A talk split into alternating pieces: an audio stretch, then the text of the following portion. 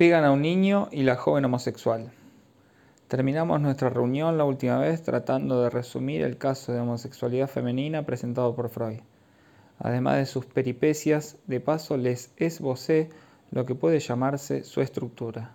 El caso, en efecto, no tendría mucha más importancia, aparte de lo pintoresco, si no lo examinamos con el análisis estructural como telón de fondo. Conviene volver a hablar del análisis estructural, sola condición de hacerlo progresar tanto como sea posible. Tiene interés tomar esa vía para el psicoanálisis. Si algo me parece manifiesto en todo momento es que en la teoría analítica falta algo. El esfuerzo que aquí sostenemos no es malo recordárselo a ustedes, es para responder a esa falta.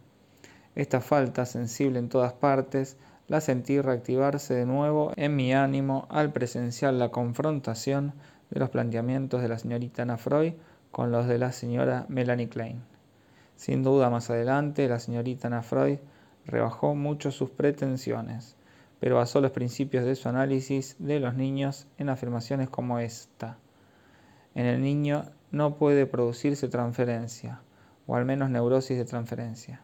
Al estar los niños todavía inmersos en la situación creadora de la tensión neurótica, en la relación primaria con los padres, como todo está aún en juego, según ella no puede haber transferencia propiamente dicha. Otra observación de la misma naturaleza, dado que los niños todavía están en relación con los objetos de su vínculo inaugural, el analista ha de cambiar de posición y modificar profundamente su técnica, porque en este caso debe actuar enteramente en el plano actual. En este sentido, la señorita Ana Freud rinde homenaje, como por un presentimiento, a la función esencial de la palabra en la relación analítica. El niño está indudablemente, dice, en una relación con la palabra distinta de la del adulto. Y hay que aprenderla con la ayuda de los medios del juego, la técnica adecuada en su caso.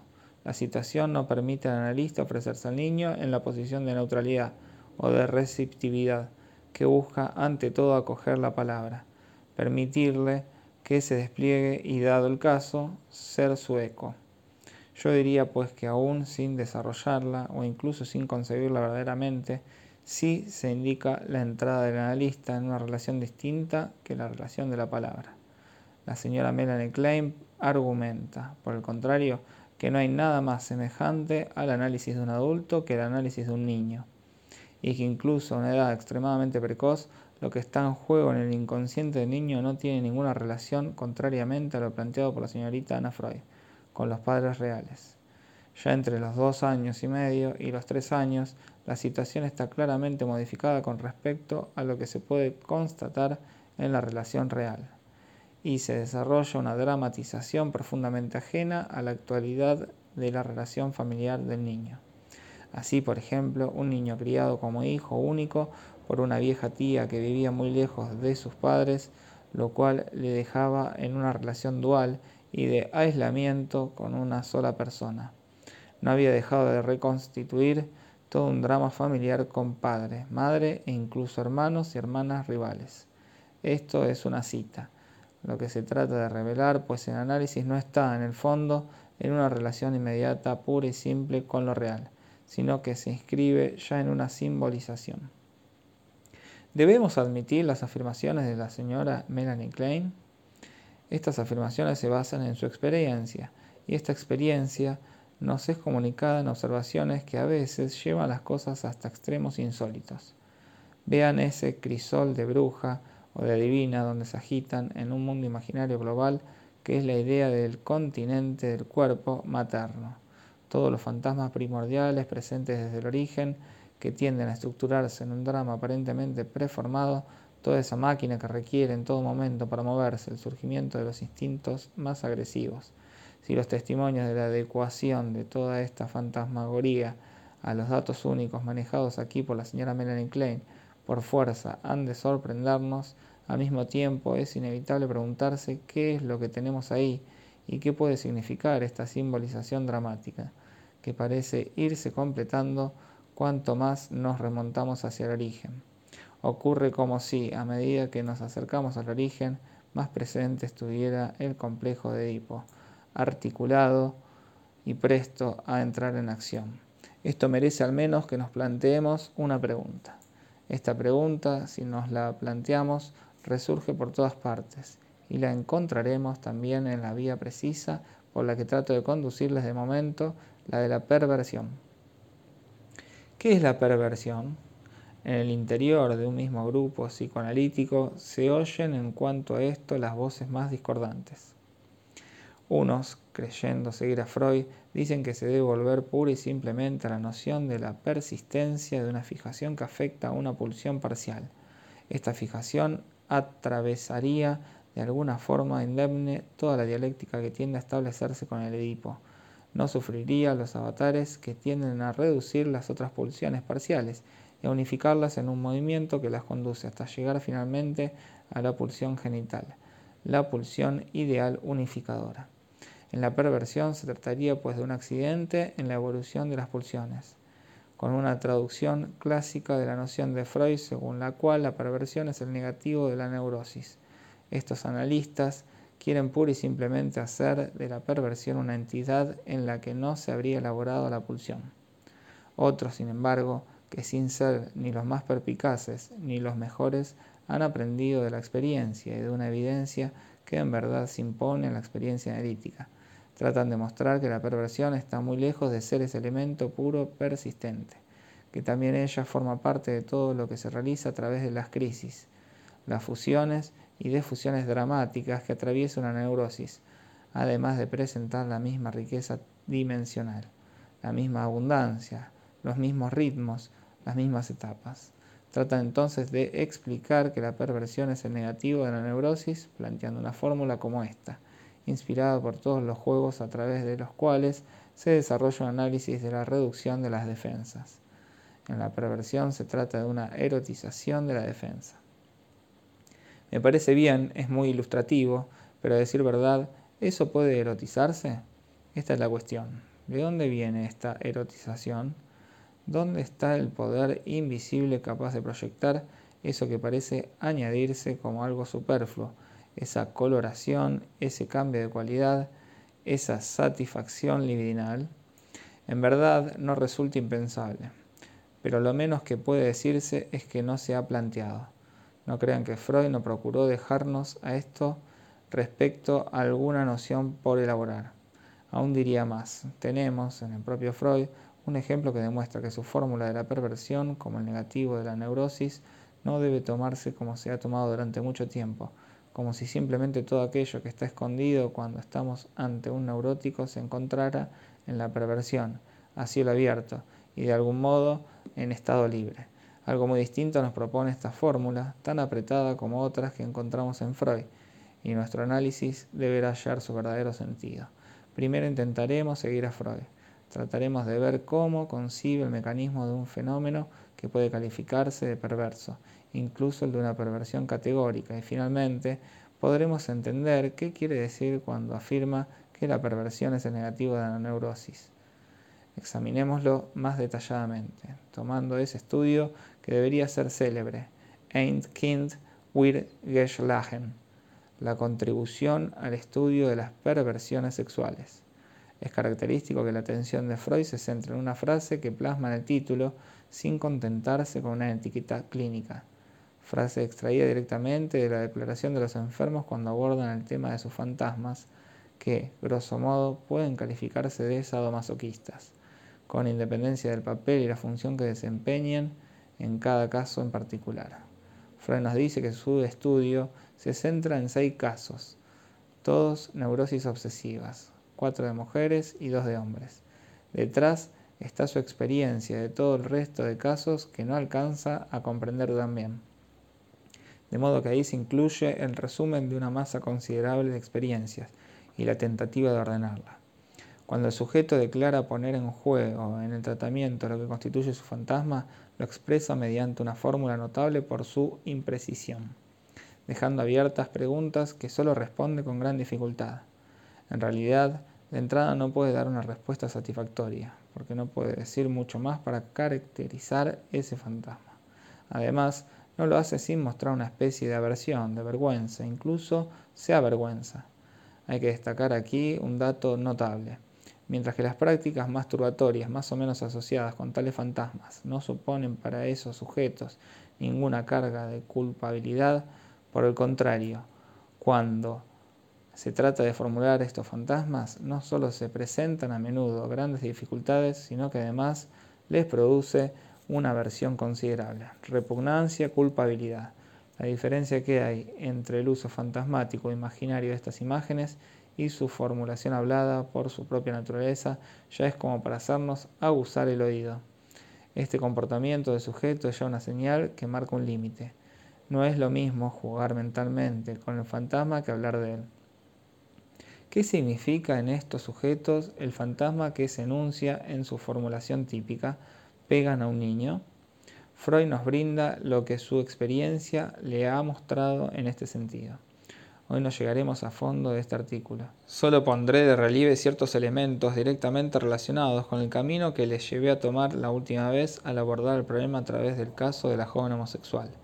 El progreso del análisis muestra, según Freud, que este fantasma ha sido sustituido mediante una serie de transformaciones por otros fantasmas, los cuales han tenido un papel muy comprensible de algún momento de la evolución del sujeto.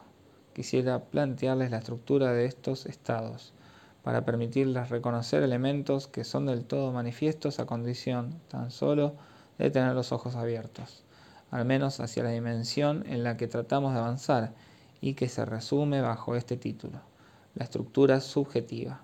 Dicho de otra manera, para darle su verdadera posición a lo que a menudo se presenta en la teoría como una ambigüedad, incluso un obstáculo o una antinomia. Siempre trataremos de situar el nivel de la estructura donde el fenómeno se produce. Hay aquí tres etapas, nos dice Freud, que se escanden en la historia del sujeto a medida que se va abriendo bajo la presión analítica y permite encontrar el origen de este fantasma. Como Freud indica en la primera parte de su exposición, que hoy no destacaremos, se limita a hablar de lo que ocurre en las mujeres, por razones que luego precisa. Hoy también las dejaremos de lado. El primer fantasma que se puede encontrar, dice Freud, al analizar este hecho, toma la siguiente forma. Mi padre pega a un niño que es el niño a quien odia. Este fantasma aparece más o menos vinculado en la historia del sujeto con la introducción de un hermano o de una hermana, de un rival que en algún momento, tanto por su presencia como por los cuidados que recibe, frustra al niño del cariño de sus padres. Se trata aquí muy especialmente del padre. Aún sin insistir en este punto, hemos de señalar que se trata de una niña implicada en un momento determinado en el que ya está constituido el complejo de Edipo y la relación con el padre está instituida. La preeminencia de la persona del padre en un fantasma primitivo debe tener alguna relación con el hecho de que se trate de una niña. Pero dejemos para más adelante la explicación del problema. Lo importante es que aquí nos acercamos al inicio de una perspectiva histórica que es retroactiva. El sujeto formula y organiza una situación primitiva dramática a partir del punto en que nos encontramos en el análisis de una forma que se inscribe en su palabra actual y su poder de simbolización presente. Así, con el progreso del análisis, nos encontramos con algo que se presenta como la cosa primitiva, la organización primordial más profunda. La situación fantasmática tiene la manifiesta complejidad de constar de tres personajes. Está el agente del castigo, está el que lo sufre y está el sujeto. El que lo sufre es en particular un niño odiado por el sujeto, y a quien ve caído de la preferencia paterna que está en juego, y él se siente privilegiado al perder el otro tal preferencia. Una dimensión y una tensión triples se hallan aquí implicadas. Hay una relación del sujeto con otros dos, relacionados a su vez entre ellos, en virtud de un elemento centrado en el sujeto. Mi padre, se puede decir para acentuar las cosas en esta dirección, pega a mi hermano o a mi hermana por miedo a que yo crea que él es el preferido. Una causalidad, una tensión, una referencia al sujeto implicado como el tercero en favor de quien todo esto se desarrolla. Anima y motiva la acción sobre el personaje segundo, que la sufre. Este tercero, el sujeto, está presente en la situación como quien debe presenciar lo que ocurre, para hacerle saber que se le da algo, el privilegio de la preferencia, la prelación. Hay pues una noción de miedo es decir, una especie de anticipación de dimensión temporal de tensión hacia adelante, introducida como un motor en el interior de la situación triple. Y hay una referencia al tercero como sujeto, dado que el sujeto ha de creer o inferir algo de determinado comportamiento que afecta al objeto segundo. Este último es tomado en este caso como instrumento de la comunicación entre los dos sujetos, que a fin de cuentas es una comunicación de amor, porque si se le declara a él, el sujeto central, lo que recibe, o sea, la expresión de su anhelo, de su deseo de ser preferido o amado, es a expensas del segundo. Se trata pues de una formación ya dramatizada y reactiva, surgida de una situación compleja que supone la referencia intersubjetiva triple, con todo lo que introduce como referencia temporal y descansión. La introducción del segundo sujeto es necesaria. ¿Por qué?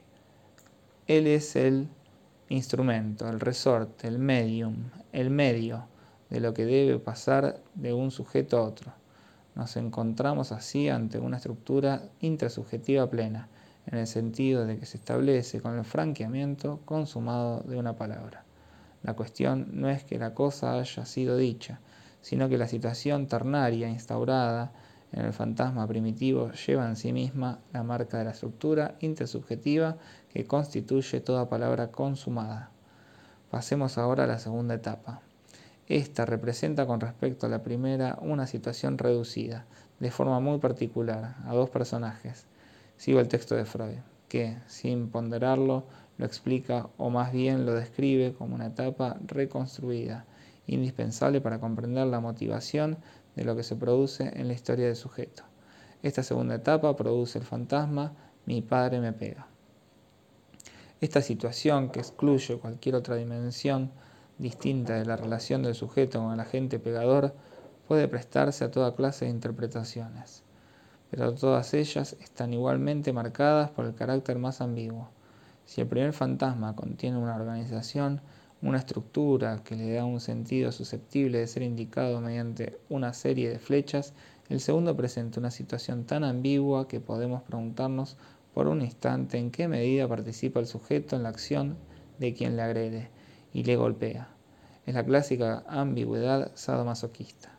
De resolverla, concluiremos con Freud que tiene relación con la esencia del masoquismo, pero que en este caso el yo se encuentra fuertemente acentuado. El sujeto se encuentra en una situación recíproca con respecto al otro, pero al mismo tiempo excluyente. A quien pegan es o a él o al otro. En este caso es a él. Se indica algo, pero no obstante no se resuelve.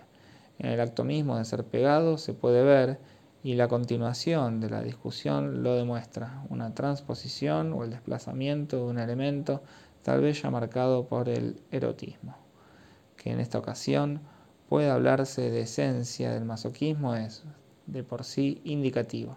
En la etapa anterior, Freud lo dice, la situación, por muy estructurada que estuviera, estaba preñada de todas las virtualidades. Ni era sexual ni especialmente sádica, sino que contenía estos caracteres en potencia. La precipitación en uno u otro sentido, pero conservando la ambigüedad, se produce en la segunda etapa. La segunda etapa es dual con toda la problemática que suscita en el plano libidinal. El sujeto se ve incluido con el otro en una relación dual y por lo tanto ambigua. Encontramos aquí ese o bien o bien fundamental de la relación dual. Esta etapa, nos dice Freud, casi siempre nos vemos obligados a reconstruirla, de tan fugaz que es. Por su fugacidad tan característica, la situación se precipita muy rápidamente hacia la tercera etapa. En el tercer tiempo el sujeto se ve reducido a su punto más extremo. Volvemos a encontrar aquí al sujeto en una posición tercera bajo la forma de un puro y simple observador, como en la primera etapa. Tras la reducción de la primera situación intersubjetiva con su tensión temporal y el paso a la situación segunda, dual y recíproca, se llega a la situación desubjetivada que es la del fantasma terminal, a saber, pegan a un niño. En este pegan, en impersonal, se encuentra vagamente la función paterna, pero en general el padre no es reconocible, solo se trata de un sustituto. Por otra parte, Freud quiso respetar la fórmula del sujeto, pero a menudo se trata de no de un niño, sino de varios. La producción fantasmática lo hace estallar y lo multiplica por mil ejemplares, poniendo así de manifiesto la desubjetivación esencial que se produce en esta relación. Lo que queda es en efecto una desubjetivación radical de toda la estructura, en la cual el sujeto está reducido únicamente al estado de espectador o tan solo de ojo, es decir, lo que caracteriza siempre en el límite, al llegar a la última reducción, a toda clase de objeto. Para verlo es preciso no siempre un sujeto, pero sí al menos un ojo, que puede ser únicamente una pantalla sobre la que se instituye el sujeto. ¿Cómo podemos traducir esto en nuestro lenguaje, en el punto preciso en que nos hallamos de nuestro proceso? Si nos referimos a nuestro esquema, la relación imaginaria, más o menos fantasmatizada, se inscribe entre los máximos A A' de la relación, más o menos marcada por la especularidad y la reciprocidad entre el yo y el otro.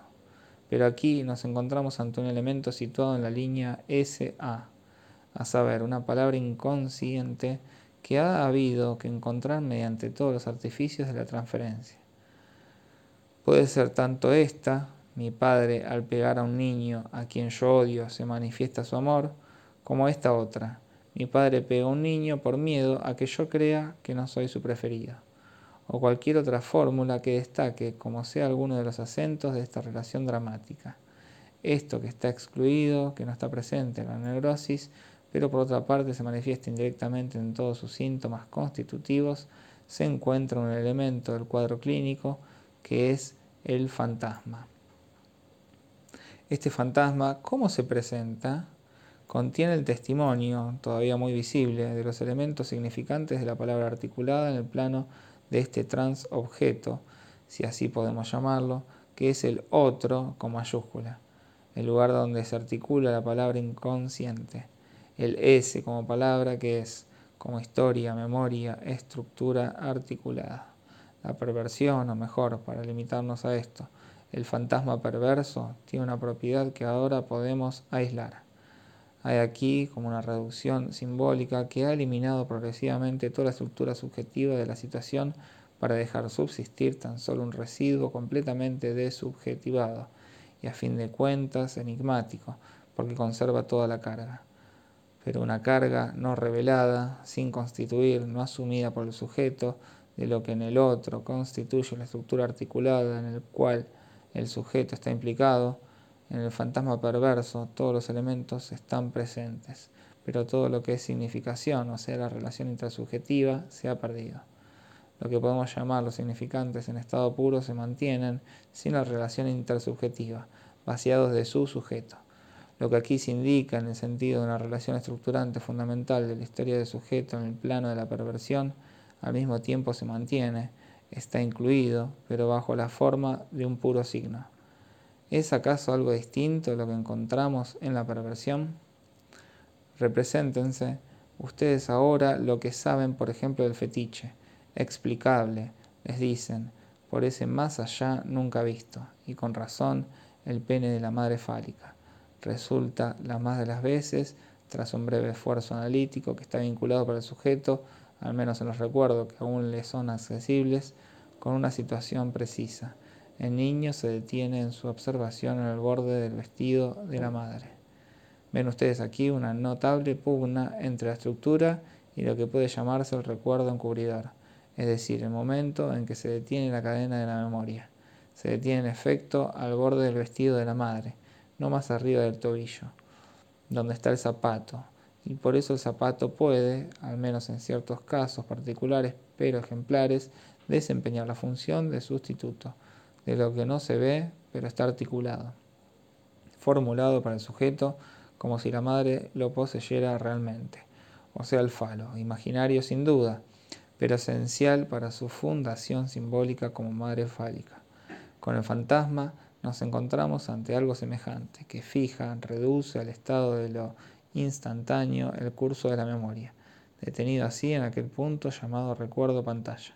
Piensen en un movimiento cinematográfico que se desarrolla rápidamente y se detiene de pronto en un punto, inmovilizado a todos los personajes. Esta instantaneidad es característica de la reducción de la escena plena, significante, articulada entre sujeto y sujeto, a lo que se inmoviliza en el fantasma, quedando éste cargado con todos los valores eróticos incluidos en lo que esa escena había expresado.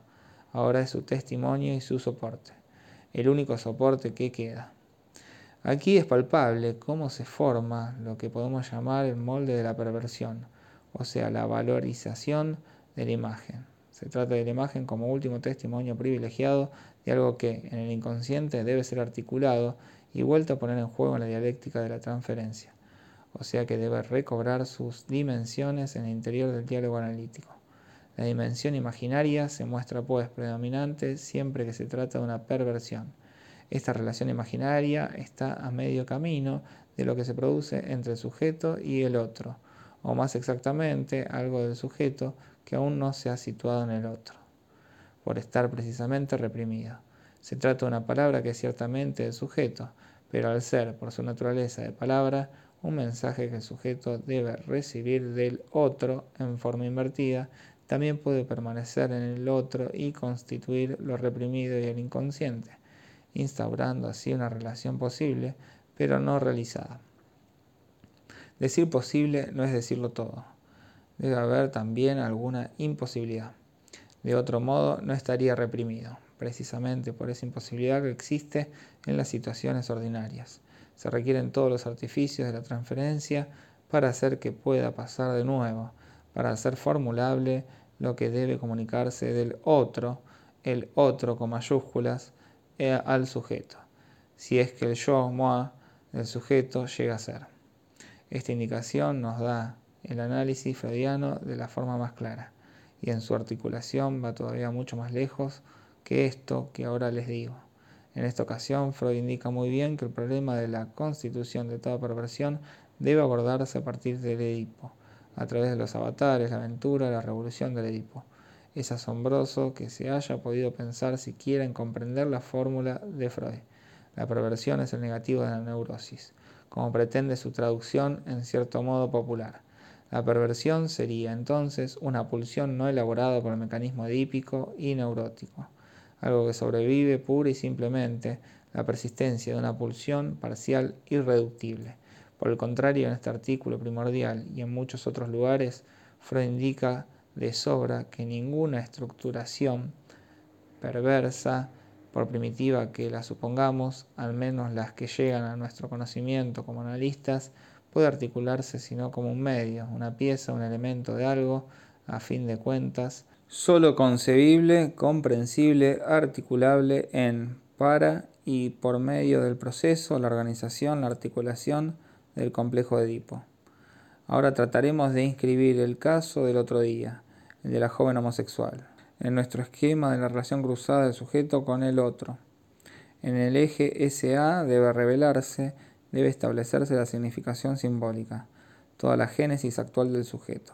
Por otra parte, la interposición imaginaria A' es donde el sujeto encuentra su condición, su estructura de objeto, que él mismo reconoce a este título, instalada en una cierta yoidad con respecto a los objetos que le resultan inmediatamente atrayentes y corresponden a su deseo, en la medida de su implicación en los carriles imaginarios constituidos por lo que se llaman sus fijaciones libidinales. Aunque hoy no llevaremos hasta el final este ejercicio, trataremos de resumirlo. Pueden distinguirse cinco tiempos en los fenómenos mayores de la instauración de esta perversión. No importa si la consideramos fundamental o adquirida.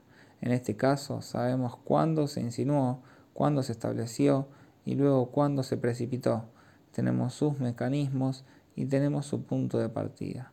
Se trata de una perversión de constitución tardía, lo que no significa que no tuviera sus premisas en fenómenos primordiales. Tratemos de entender los caminos que el propio Freud desbrozó.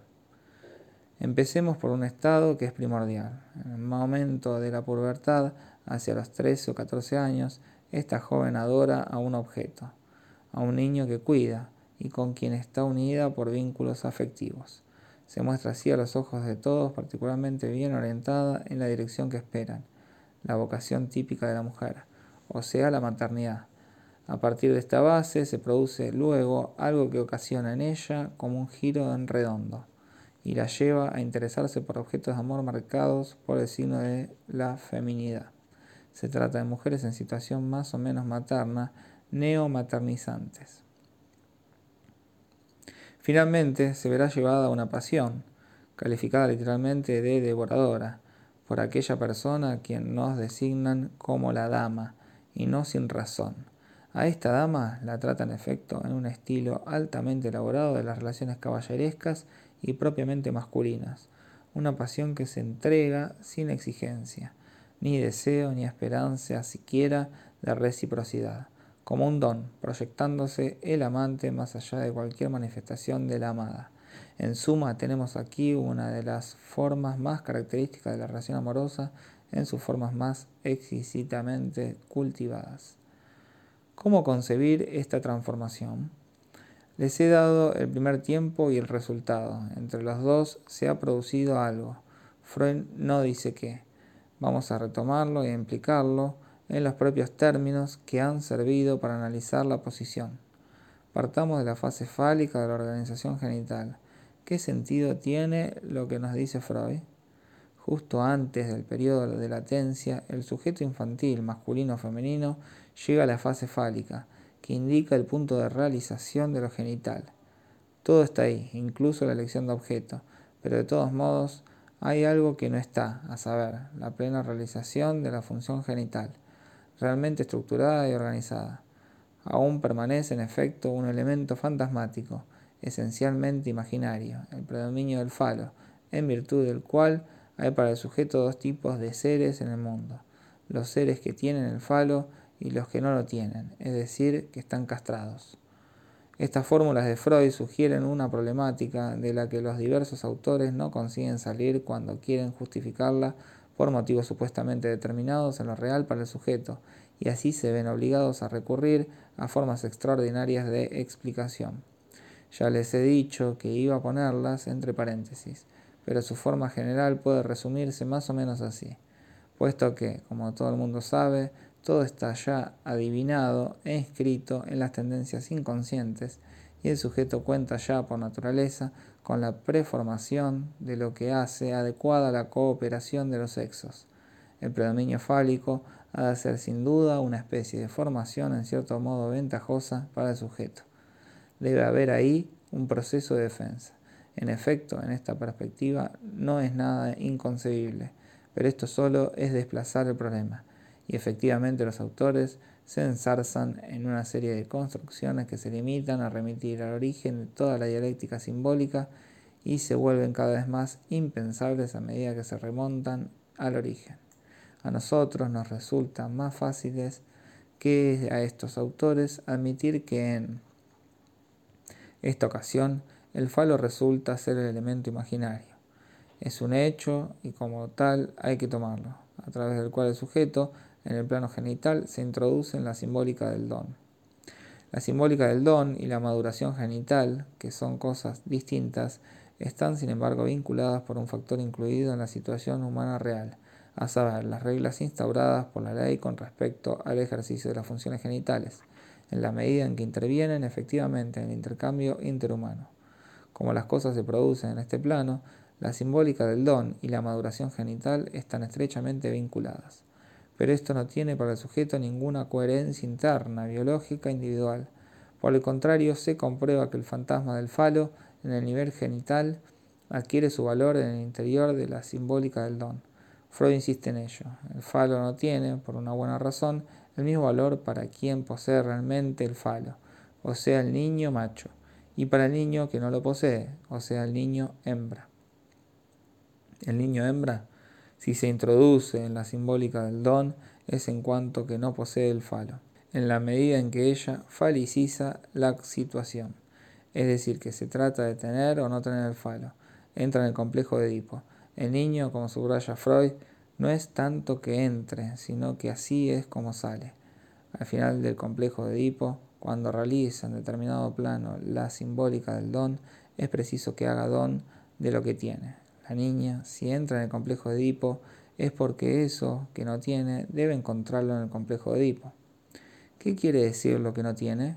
Aquí estamos ya en el nivel doble, un elemento imaginario entra en una dialéctica simbólica. Ahora bien, en una dialéctica simbólica lo que no se tiene existe tanto como todo lo demás. Simplemente está marcado con el signo menos. La niña entra pues con el menos, como el niño entra con el más. De todos modos, si tiene que haber algo para que se pueda poner un más o un menos, presencia o ausencia, se trata del falo. Eso es lo que está en juego. He aquí, nos dice Freud, por qué mecanismo se produce la entrada de la niña en el complejo de Edipo. En el interior de esta simbólica del don se puede dar toda clase de cosas a cambio, tantas cosas ciertamente que por eso mismo vemos tantos equivalentes del falo en los síntomas. Freud va más lejos todavía, como verán ustedes, indicado en su Pegan a un niño, en términos claros y contundentes. ¿Por qué intervienen tantos elementos de las relaciones pregenitales en la dialéctica edípica? ¿Por qué tiende a producirse frustraciones a nivel anal y oral que realizan las frustraciones, los accidentes, los elementos dramáticos de la relación edípica, si de acuerdo con las premisas eso debería satisfacerse únicamente en la elaboración genital? La respuesta de Freud apunta a lo que tiene de oscuro para el niño eso que se produce a nivel genital. Y por supuesto, él no ha experimentado. Los objetos que forman parte de las relaciones pregenitales, dice, son más accesibles a representaciones verbales. Wordsworth-Telengungen. Si Freud llega a decir que si los objetos pregenitales intervienen en la dialéctica edípica es porque se prestan más fácilmente a las representaciones verbales. El niño puede decirse con mayor facilidad que lo que el padre le da a la madre es, por ejemplo, su orina, porque él conoce muy bien el uso y la función de la orina, además su existencia como objeto. Es más fácil simbolizar, es decir, añadirle un signo más o menos, un objeto que ya ha alcanzado cierta realización en la imaginación del niño. Sin embargo, esto sigue siendo difícil de aprender y de difícil acceso para la niña. En cuanto a la niña, su primera introducción a la dialéctica del Edipo se debe, según Freud, Aquel pene que desea es el niño que espera recibir del padre, a modo de un sustituto. Pero en el ejemplo que nos ocupa, el de la joven homosexual, se trata de un niño real. La niña cuida a un niño consistente que interviene en el juego. La joven homosexual, madre imaginaria, niño real, pene imaginario, padre simbólico. Por otra parte, ¿qué satisface en ella este niño que cuida? La sustitución imaginaria fálica por medio de la cual como sujeto se constituye, sin saberlo como madre imaginaria, si se satisface cuidando a este niño, es ciertamente para adquirir así el pene imaginario del que está fundamentalmente frustrada, lo que indico poniendo el pene imaginario bajo el signo menos. Me limito a destacar lo característico de la frustración original. Todo objeto introducido mediante una frustración realizada solo puede ser un objeto que el sujeto toma en esta posición ambigua, que es la de la pertenencia a su propio cuerpo. Si lo subrayo, es porque a propósito de las relaciones primordiales del niño y la madre, suele ponerse todo el énfasis en el aspecto pasivo de la frustración. Sostienen que el niño experimenta por primera vez la relación del principio del placer y el principio de realidad en las frustraciones que sufre por parte de la madre, y a continuación se ve que emplean indistintamente los términos de frustración del objeto y pérdida del objeto de amor. Ahora bien, si en algo he insistido en las lecciones anteriores, ha sido en la bipolaridad o la oposición tan marcada que hay entre el objeto real en cuanto que el niño puede ser privado de él, o sea, el seno de la madre, y por otra parte la madre en cuanto que por su posición puede conceder o no conceder ese objeto real. Esta distinción entre el seno y la madre como objeto total la hace Melanie Klein. Ella distingue ciertamente los objetos parciales, por una parte, y por otra la madre, instituida como un objeto total, y crea en el niño la famosa posición depresiva. Es una forma de ver las cosas, pero así se elude algo, y es que estos dos objetos no son de la misma naturaleza. En efecto, resulta que la madre, como agente, es instituida por la función de la llamada, que la madre es tomada, ya en su forma más rudimentaria, como un objeto marcado y connotado por la posibilidad de un más o de un menos, como presencia o ausencia, que la frustración realizada por cualquier cosa relacionada con la madre es frustración de amor, que todo lo que proviene de la madre en respuesta a esta llamada es don, es decir, algo distinto que el objeto. En otros términos, hay una diferencia radical entre, por una parte, el don como signo de amor, que apunta radicalmente a algo distinto, un más allá, el amor de la madre, y por otro el objeto, sea cual sea, que viene a satisfacer las necesidades del niño. La frustración del amor y la frustración del goce son dos cosas distintas. La frustración del amor está en sí misma preñada en todas las relaciones intersubjetivas que a continuación podrán constituirse. La frustración del goce no lo está, en absoluto. Contrariamente a lo que suele decirse, no es la frustración del goce lo que engendra la realidad, como muy bien vio el señor Winnicott. Desde luego, con la confusión habitual que se lee en la literatura analítica.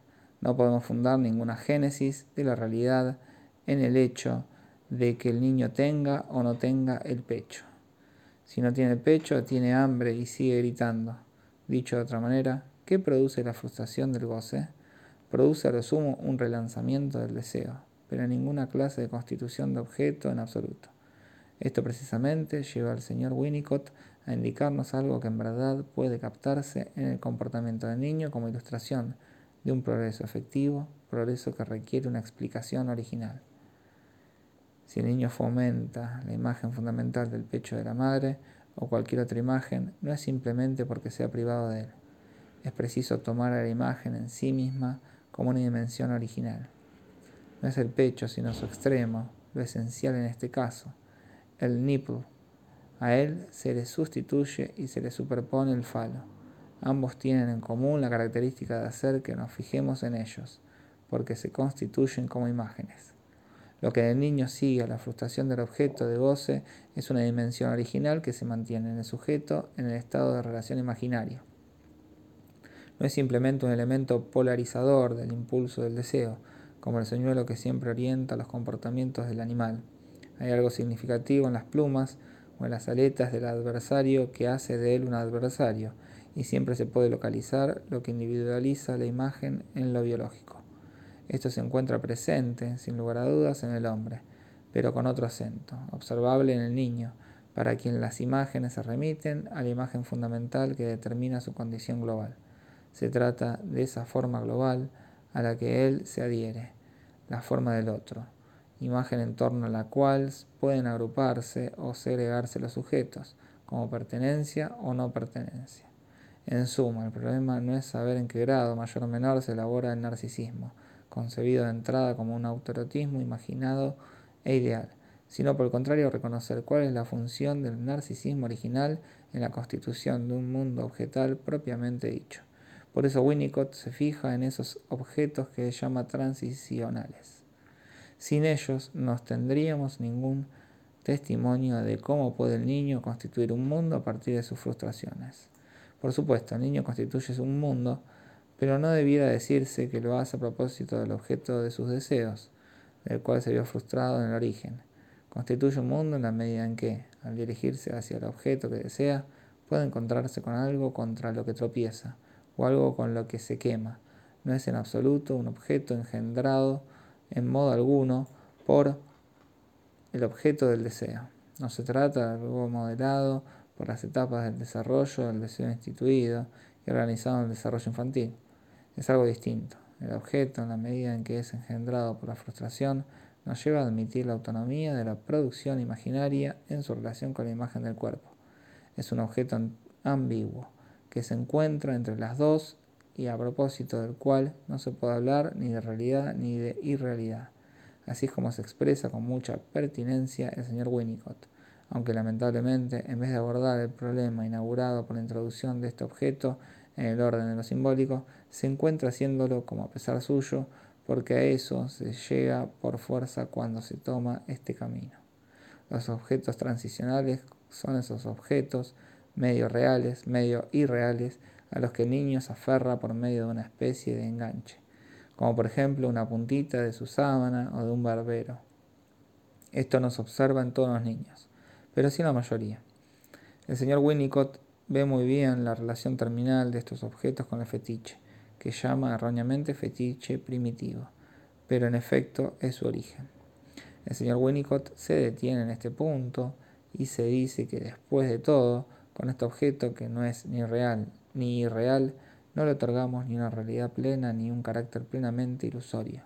Ocurre como con tus ideas filosóficas, tu sistema religioso y todo lo que constituye el medio donde vive un buen ciudadano inglés que sabe por adelantado cómo comportarse. Esa doctrina en materia religiosa o filosófica que uno puede tener, a nadie se le ocurre decir que te la crees a pies juntillas, como a nadie se le ocurre quitártela. Se trata de un dominio que está entre ambos extremos, y en él las cosas se instituyen con un carácter de semi-existencia. Este carácter lo indica el hecho de que normalmente a nadie se le ocurre imponerles a los demás como un objeto en el que haya que creer la autenticidad o la realidad pura y dura de la idea religiosa o la ilusión filosófica que él promueve. En suma, el mundo instituido de las islas británicas le indica a cada cual que tiene derecho a estar loco, a condición de que se quede su locura para él solo.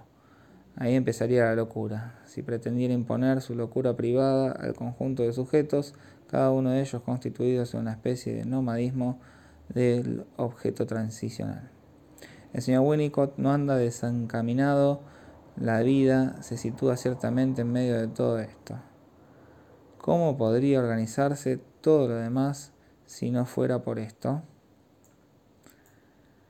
Para terminar, volvamos al caso de nuestra joven enamorada, de quien nos dicen que tiene su objeto transicional el pene imaginario cuando cuida a su niño.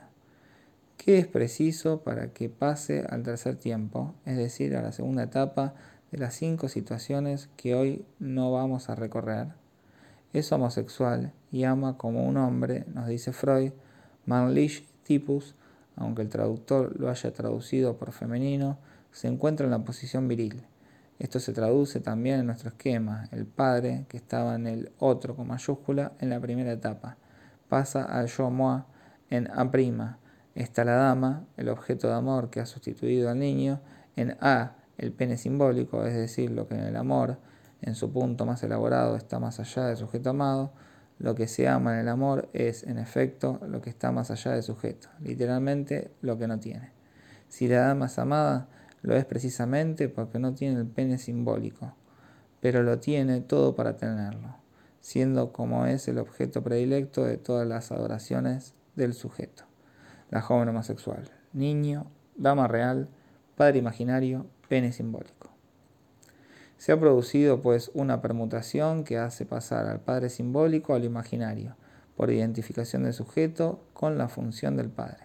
Simultáneamente la dama real se traslada aquí, a la derecha, a título de objeto de amor, precisamente porque tiene ese más allá, el pene simbólico, que al principio se encontraba en el plano imaginario. ¿Qué ha ocurrido entre tanto? La característica de la observación que aparece en el segundo tiempo y volvemos a encontrar en el cuarto es que ha habido en el plano de la relación imaginaria una introducción de la acción real del padre, este padre simbólico que estaba ahí en el inconsciente. En efecto, el deseo del pene es sustituido en la niña por el hijo que va a recibir del padre, un niño imaginario real. En este caso ya es bastante inquietante que sea real mientras el padre, por su parte, permanece inconsciente como progenitor, y tanto más cuanto que el niño es real. Pero resulta que el padre da realmente un niño, no a la hija, sino a su madre. Ahora bien, la joven le había encontrado un sustituto real al niño inconscientemente deseado, sustituto en el que encontraba una satisfacción, rasgo demostrativo en ella de una acentuación de la necesidad que da a la situación su dramatismo. Se entiende entonces que el sujeto sufriera una frustración muy particular cuando el niño real proveniente del padre, como simbólico, le fue dado su propia madre. He aquí lo característico de la observación. Cuando se dice que el motivo de que las cosas se precisaran en el sentido de una perversión es alguna acentuación de los instintos, o de las tendencias, o de determinada pulsión primitiva. Se distinguen bien estos tres elementos absolutamente esenciales a condición de poder diferenciarlos que son lo imaginario, lo simbólico y lo real? Pueden observar ustedes que si la situación se reveló por razones muy estructuradas, como una relación de celos, y si la satisfacción imaginaria a la que se había entregado la chica se hizo insostenible, fue por la introducción de un real, un real que respondía a la situación inconsciente en el plano del imaginario. Por una especie de interposición, el padre se realiza ahora en el plano de la relación imaginaria y no ya como padre simbólico.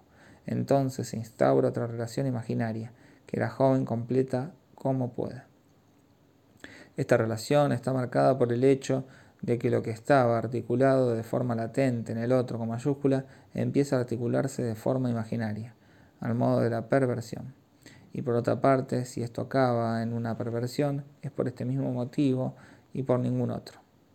La joven se identifica con el padre y desempeña su papel, se convierte ella misma en el padre imaginario.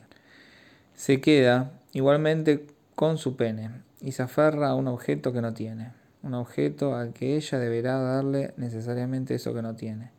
Esta necesidad de centrar el amor no en el objeto, sino en lo que el objeto no tiene, nos sitúa precisamente en el corazón de la relación amorosa y el don. Se trata de algo que el objeto no tiene y que hace necesaria la tercera constelación de la historia de este sujeto. La próxima vez seguiremos a partir de este punto para profundizar en la dialéctica del don, en la experiencia primordial que de ella tiene el sujeto y también para ver su otra cara, la que hace un momento hemos dejado de lado. Pues si he acentuado las paradojas de la frustración del lado del objeto, todavía no he dicho qué resulta de la frustración de amor, qué significa en sí misma. 16 de enero de 1957.